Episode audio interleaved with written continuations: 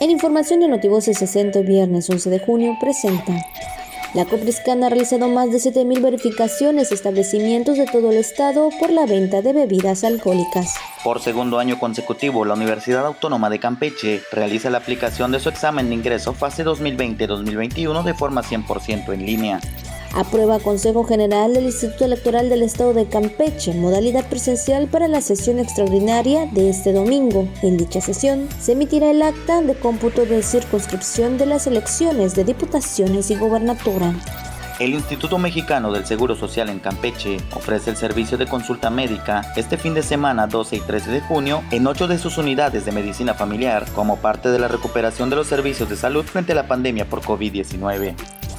Hoy viernes 11 de junio, Día Mundial del Cáncer de Próstata.